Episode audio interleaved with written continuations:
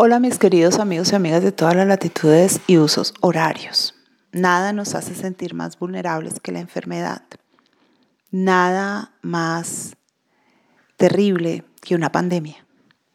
Y si eso es para nosotros hoy, que contamos con todos los recursos clínicos, médicos, informativos y que podemos seguir desarrollando nuestras vidas desde casa, imagínense ustedes cuánto más no lo sería para las personas del siglo XIV que tuvieron que afrontar la más terrible pandemia conocida por la humanidad, la peste negra. La peste negra se desenvolvió entre los siglos XIV y XV principalmente, aunque no dejó de estar presente en ciertos momentos posteriores de la historia. Llegó de Oriente, concretamente se cree que de India o de China, y entró a Europa a través de Italia y Francia, no sin antes haberse extendido también por los territorios de la Europa del Este, donde igualmente cobró gran cantidad de vidas. La peste no se originó en el siglo XIV, la peste es muy anterior y tenemos noticia de ella por varios documentos como el Corpus Hippocraticum, que ya está vigente en el Egipto macedonio, en Siria y en Palestina. También nos la describe Procopio en el siglo V después de Cristo, cuando habla de cómo se desarrollan los bubones o carbuncos y la manera en que estos eh, generan inicialmente un gran dolor en el enfermo que los padece, aparecen en las axilas y en las ingles y Mm, van trayendo consigo delirio febril y finalmente el coma y la muerte. Esto en un curso de tiempo muy corto, en algunos casos de 3 a 5 días.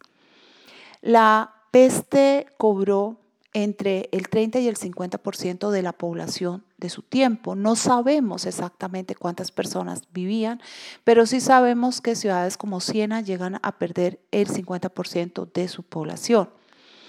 En cuanto a si era o no lo que nosotros creemos y a cómo era la enfermedad, pues tenemos valiosas descripciones, entre ellas la del obispo de Sevilla, Isidoro, quien dice en su libro De Natura Rerum lo siguiente. Se presenta en dos formas. La peste pulmonar con fiebre alta, esputos de sangre, el enfermo muere al tercer día de arrojar sangre. Y la segunda forma se manifiesta con fiebre intermitente, abscesos, carbuncos en las axilas e ingles y mueren en cinco días. La peste eh, ataca el sistema linfático, hace justamente que los ganglios se inflamen, se tornen purulentos y se genere una septicemia que finalmente colapsa el organismo. El tratamiento original que se aplicó fue el de purgar con aloe, practicar sangría, purificar el aire con fuego, tonificar el corazón con zen, mitigar el humor con arsénico, combatir la putrefacción con cosas ácidas y aplicar a los carbuncos ventosas y escarificaciones. Puro ensayo y error. Nadie tenía ningún tipo de información clínica, ni mucho menos científica, porque la ciencia tal como la conocemos solo aparecerá en el siglo XVII. La medicina era una forma de taumaturgia, tenía eh, una combinación de religiosidad y de prácticas ancestrales. Eh, se tenían muchos temores a transgredir los tabús religiosos. No se podían hacer disecciones de los cadáveres y mm, la medicina, aunque había avanzado, no estaba en su mejor momento de desarrollo. Sabemos que la peste en Europa fue recurrente, se presentó aproximadamente con unos ciclos de 10 años y mm, la mejor manera de enfrentarla o afrontarla fue la cuarentena. Al igual que a nosotros, este proceso nos resultó sumamente complejo y difícil en principio, puesto que eh, daba una sensación que era justamente la de eh, que el mundo se estaba hundiendo bajo los pies. Un coetáneo nos deja el siguiente testimonio. Dice, ojalá no hubiera nacido o hubiera muerto ya. Este año no solamente nos ha arrebatado a nuestros amigos, sino que nos ha robado el mundo, sus pueblos. Como ven, eh, no solo a nosotros nos afecta quedarnos en casa. La razón por la que la cuarentena funcionó frente a la peste eh, fue fundamentalmente el hecho de que eh, muchas personas salieron de las ciudades hacia el campo. La ciudad era un foco de contagio irrestricto debido a la suciedad, al hacinamiento, a la humedad. La gente tendía paja en el piso para eh, que ésta absorbiera la humedad.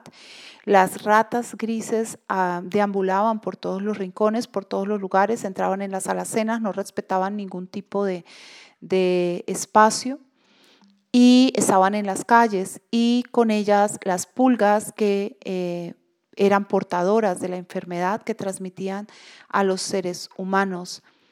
En ese momento las personas no sabían que esto era lo que traía la enfermedad, creían que la enfermedad se eh, transportaba a través de vía aérea. De ahí eh, una de las características más particulares del tiempo de la peste bubónica, que es justamente la indumentaria usada por los médicos tratantes, quienes eh, utilizaban una máscara que contenía en su interior especies y hierbas aromáticas para purificar o neutralizar el olor cadavérico. Esta eh, máscara tenía forma de eh, cara o, digamos de, sí, de, rostro de ave, tenía un pico que salía eh, y esto se debía fundamentalmente a que se creía que la peste la traían las aves y que el ave era una manera de conjurar el mal. Eh, además del pico donde estaba entonces este sachet para eh, dispersar ese olor putrefacto, nauseabundo que surgía tanto del bubón como del cadáver de los muertos, que eh, ese va a ser un proceso muy serio porque va a haber un hacinamiento, una gran cantidad de cadáveres eh, insepulcros. Esto supone tener que ponerlos en, fosas comunes. Los cadáveres se vuelven a su vez focos recurrentes de contagio porque traen el incremento de la población de ratas y con ellos el incremento de la población de pulgas. Es decir, se va a generar un círculo vicioso cada vez más eh, negativo, más nocivo. Ahora, eh, la máscara del médico además era complementada por unos lentes de vidrio rojo. Se creía que el rojo podía hacer que el mal no penetrara, o sea, que hacía invulnerable al médico. Y esto se complementaba con un largo abrigo, abrigo de cuero, guantes, sombrero de ala ancha. Y el médico llevaba en la mano un palo blanco con un reloj de arena al lado, eh, como un símbolo de eh, cronos, del tiempo y también como un amuleto, que servía a su vez para mover y para examinar al paciente, evitando el contacto directo. La eh, mayor tristeza para estos médicos era no entender qué estaba pasando. No entendían por qué la gente moría, qué hacía que la gente se enfermara y tampoco entendían qué hacía que algunos se salvaran. Eh, eso, esa observación va a ser muy importante, o sea, porque hay personas que quedan encerradas en sus casas, tapiadas, con un simple agujero para pasarle el alimento o para sacar los, desperdicios con sus, con sus enfermos, con sus familiares enfermos, y a veces con sus cadáveres, porque es tanto el miedo que, se tiene de, de, la virulencia de la enfermedad que se ha llegado a la conclusión de que la única manera de defenderse y de frenarla es el aislamiento. Los viajeros que provienen de Oriente eh, son obligados a estar incomunicados 30 días al llegar a Europa porque se creía justamente, como les decía, que había llegado el contagio de Oriente.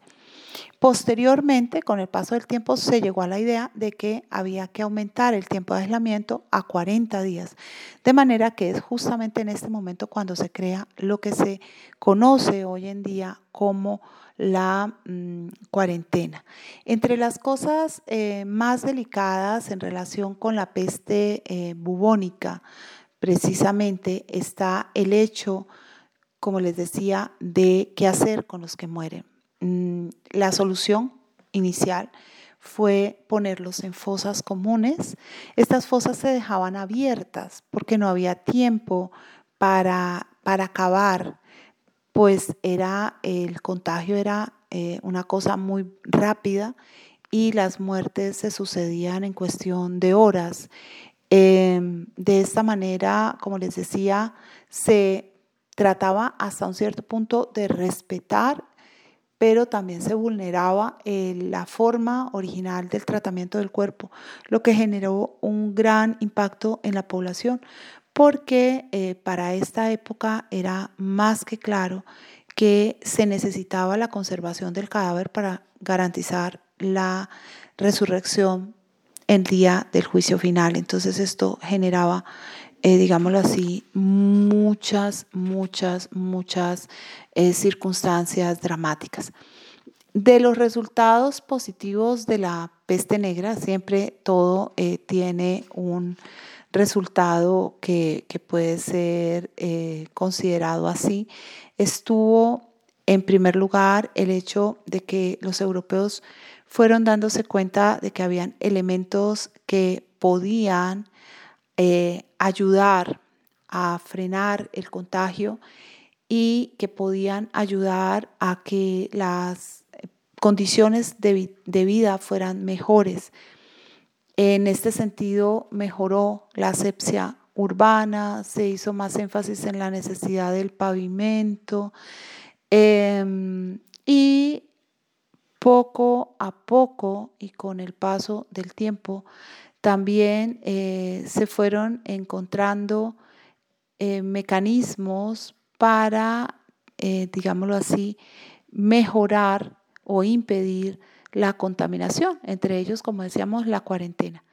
Otro elemento positivo fue el de Camerón de Boccaccio, un resultante de esta peste, ya que el escritor nos cuenta justamente cómo un grupo de jóvenes que están bastante, digamos, desocupados, ven la posibilidad de entretenerse a través de eh, contar cuentos y dedicándose cada uno de ellos o haciéndose responsable cada uno de ellos por el desarrollo de una sesión o una jornada.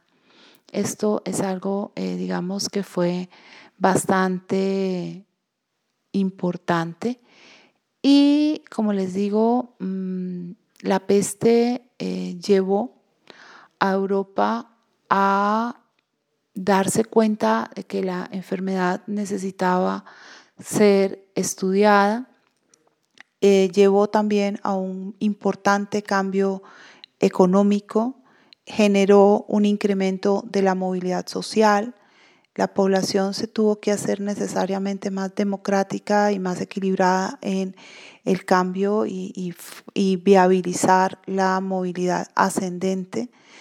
Em, igualmente hizo que se redujera el espacio de áreas de cultivo en Europa, lo que llevó a que uh, se diera una importante caída de la producción agraria que llegó a ser apenas eh, la de un 40%, por ejemplo, en la norte de Italia, en relación con el periodo inmediatamente anterior. La escasez de mano de obra barata se volvió asimismo un incentivo para que se innovara y para que se eh, generaran obrajes y se empezara a interesar cada vez más gente en las formas de mecanización. Bien, eh, un abrazo para todos y todas. Espero eh, estemos usando este tiempo para ser mejores, para aprender más, para crecer más, para ser más dinámicos. Un abrazo inmenso y, como les digo, ánimo.